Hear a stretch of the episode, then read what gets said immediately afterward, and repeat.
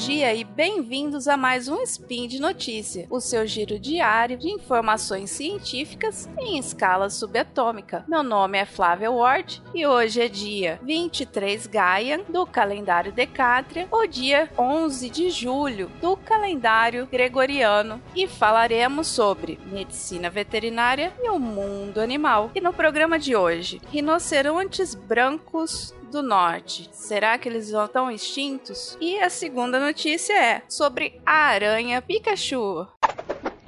Speed Notícias.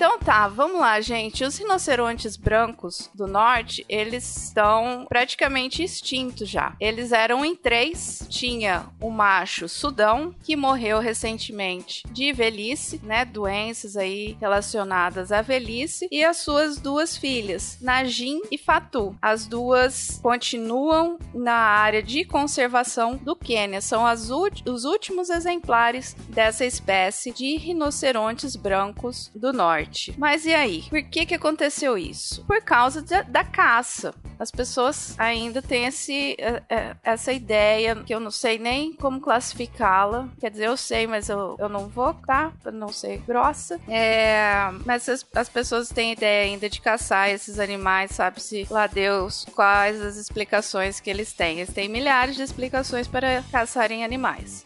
Então, eles conseguiram praticamente extinguir a espécie. Porém, existem outras pessoas, outras pessoas bem bacanas, que essa eu classifico facilmente. Bacanas, lindas, maravilhosas. E espalhadas pelo mundo todo. Um deles é o Cesare Galli, que é um médico veterinário e embriologista do laboratório de Avantia, em Cremona, na Itália. Coxinha na mão. E ele e a sua equipe, o que, que ele, eles fizeram, fazem né, o acompanhamento desses rinocerontes, desses últimos rinocerontes, e eles conseguiram coletar material de vários desses animais durante todo esse processo aí de extinção dos bichinhos. É, eles, eles, coletaram, inclusive, espermatozoide do Sudão, o último macho é, dessa espécie. Além disso, eles coletaram outros tipos de tecido dos outro, de outros animais, de outros rinocerontes brancos do norte e conservaram esse, esse material, tá? E o que, que eles estão aprontando com isso? Bom, o Césare e a, e a turma dele, eles estão pegando o espermatozoide do Sudão, que era o último macho, e fecundando óvulos de, de, de fêmeas de outra espécie, uma espécie, uma subespécie muito próxima do, do rinoceronte branco do norte, que é chamada só de rinoceronte branco. Tá? Eles pegaram, coletaram óvulos dessas fêmeas, fizeram a fecundação desses, desses óvulos com o espermatozoide do Sudão e implantaram, quer dizer, eles não implantaram, eles estão deixando crescer. E esse embriãozinho é um, é um blastocisto, né? Um embrião precoce, está crescendo bem, cresceu bem no laboratório e agora eles já têm condição de congelar para que assim que for possível é, introduzir, né, colocar uh, esses embriões precoces nessas fêmeas de outra espécie para que dali vai gerar um filhotinho de rinoceronte. Ele não vai ser um puro é, rinoceronte branco do norte, mas ele vai ser um híbrido. Metadinha dele vai ser rinoceronte branco do norte, então vai, é, dessa forma eles conseguem fazer a, a manutenção, né? Conseguem manter o DNA desse rinoceronte sem, sem se perder. E o animalzinho híbrido vai nascer metadinha filho do Sudão, metadinho filha, filho do, da, das rinocerontes aí, do rinocerontes brancas apenas. Então eles já estão nessa nessa fase aí de que o, o embrião precoce foi viável e agora eles precisam fazer essa implementação na, nas, nas fêmeas da outra espécie. Tá dando certo o, o trabalho. Mas e aí? Para você ter um rinoceronte branco do norte de volta, como é que você vai fazer?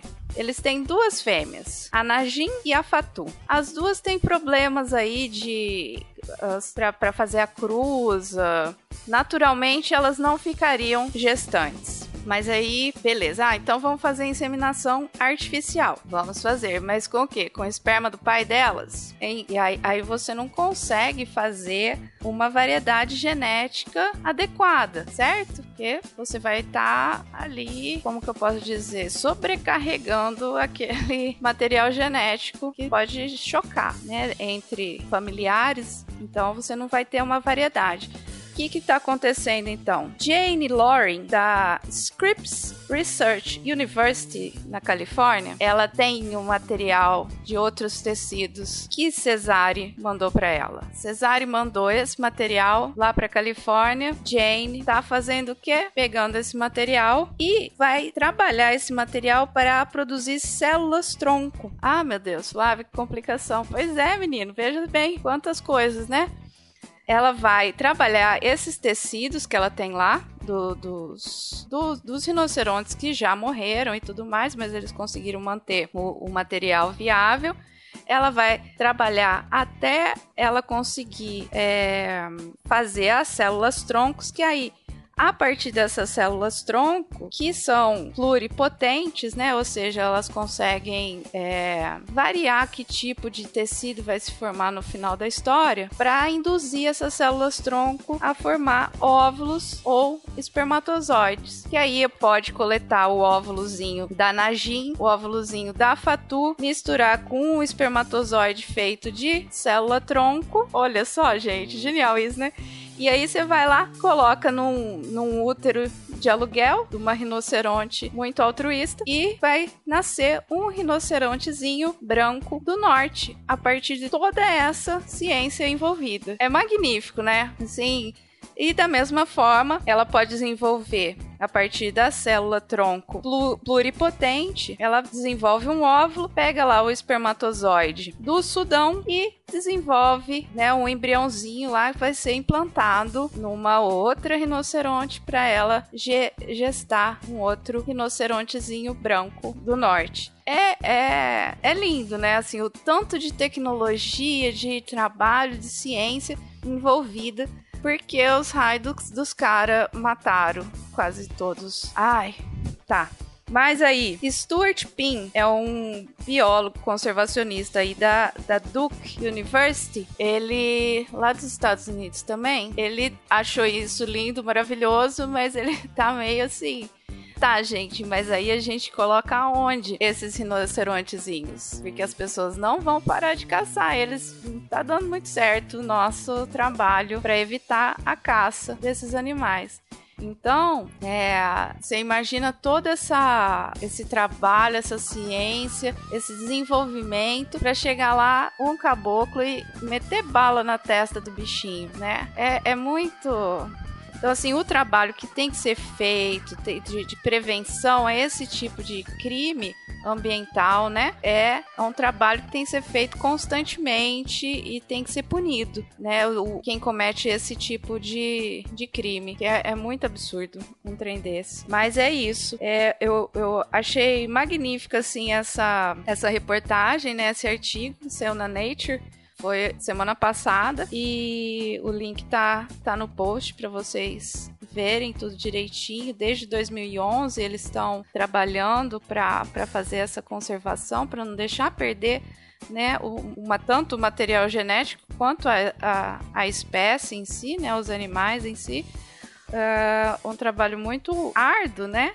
E para acabar com uma, um balaço no meio da testa. Então, assim, tudo tem que ser trabalhado em conjunto, né? Ah, da mesma forma que a gente valoriza aí a parte da ciência envolvida tem que trabalhar essa parte aí de educação né, do ser humano para a gente, no final das contas, aprender a conviver com os outros animais, as outras espécies da natureza que temos aí pelo mundo afora. Aí chega de tristeza, dona Flávia, eu fico chateada com essas coisas. Mas então, Ó, pra quem for, quem tiver aracnofobia, é, pula, pula. Tá bom, beijo pra você, tá? A gente conversa no próximo.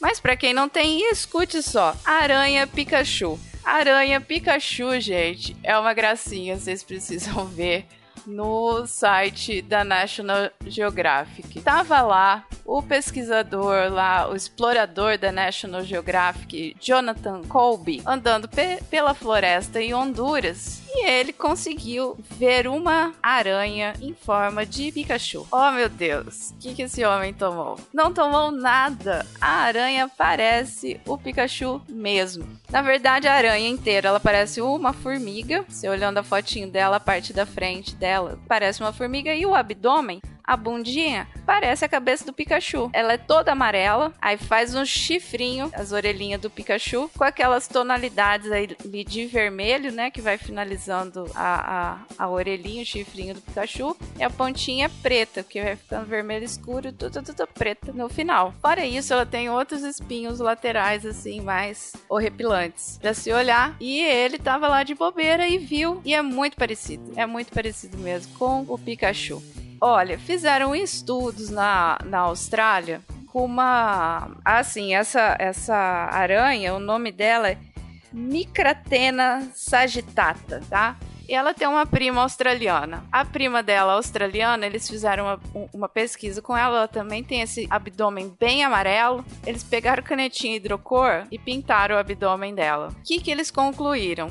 É, pintaram uma cor escura que não chamava atenção eles concluíram que elas não conseguiam tanta comida quanto é, com o abdômen amarelo. Então, é, essa, essa luz que reflete nesse abdômen amarelo ovo aí, ela, ela atrai é, mais, alimentos para ela e fica parecendo um miolinho de uma flor, vamos falar assim, né?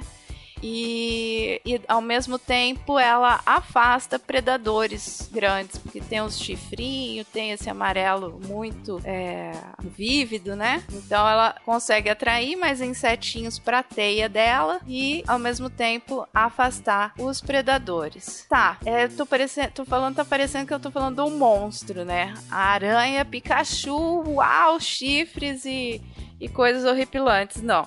A bichinha tem a fêmea, a fêmeazinha dela tem um centímetro de diâmetro, incluindo as patas.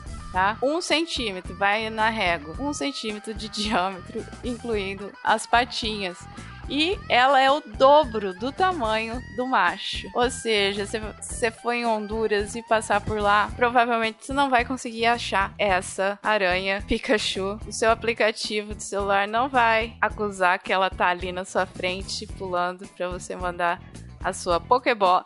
Credo, gente, que piada horrorosa. Mas então ela é bem pequenininha mesmo. E eu fui ver, a, eu tenho uma ali no quintal, eu até tirei uma foto dela, depois eu vou colocar no link. No link, eu vou colocar nos comentários do post. Ela não é tão assim coloridona, mas ela tem os chifrinhos e ela tem mais ou menos o que? Uns 7 centímetros de diâmetro com as perninhas. É bem, fica lá no meio da teia o tempo inteiro esperando só alguém bater ali, algum desavisado para ela pegar. Mas é isso então, minha gente. E por hoje é só. Lembro que todos os links comentados, não deixa de olhar a aranha Pikachu para ver que bonitinha que é. Tá lá no link, no, no post, tá? E vai lá também, comenta, faz elogio, crítica, fala o que, que você acha sobre a caça, né? O que que você discorda do, do, meu sentimento de não conseguir nem me expressar direito sobre a caça escreve lá no post, tá? Vamos dialogar, vamos trocar uma ideia, tá? Lembramos ainda que esse podcast só é possível acontecer por conta do seu apoio no patronato do SciCast. Beijo, patronos queridos. Tanto no Patreon, quanto no Padrim, quanto no PicPay, tá? Então, gente, quem puder dar um apoio moral, dá apoio moral. Quem puder dar apoio moral e monetarial, manda brasa aí pra gente implementar mais coisas nesse nosso lindo portal Deviante. Um beijo bem grande para vocês e até amanhã.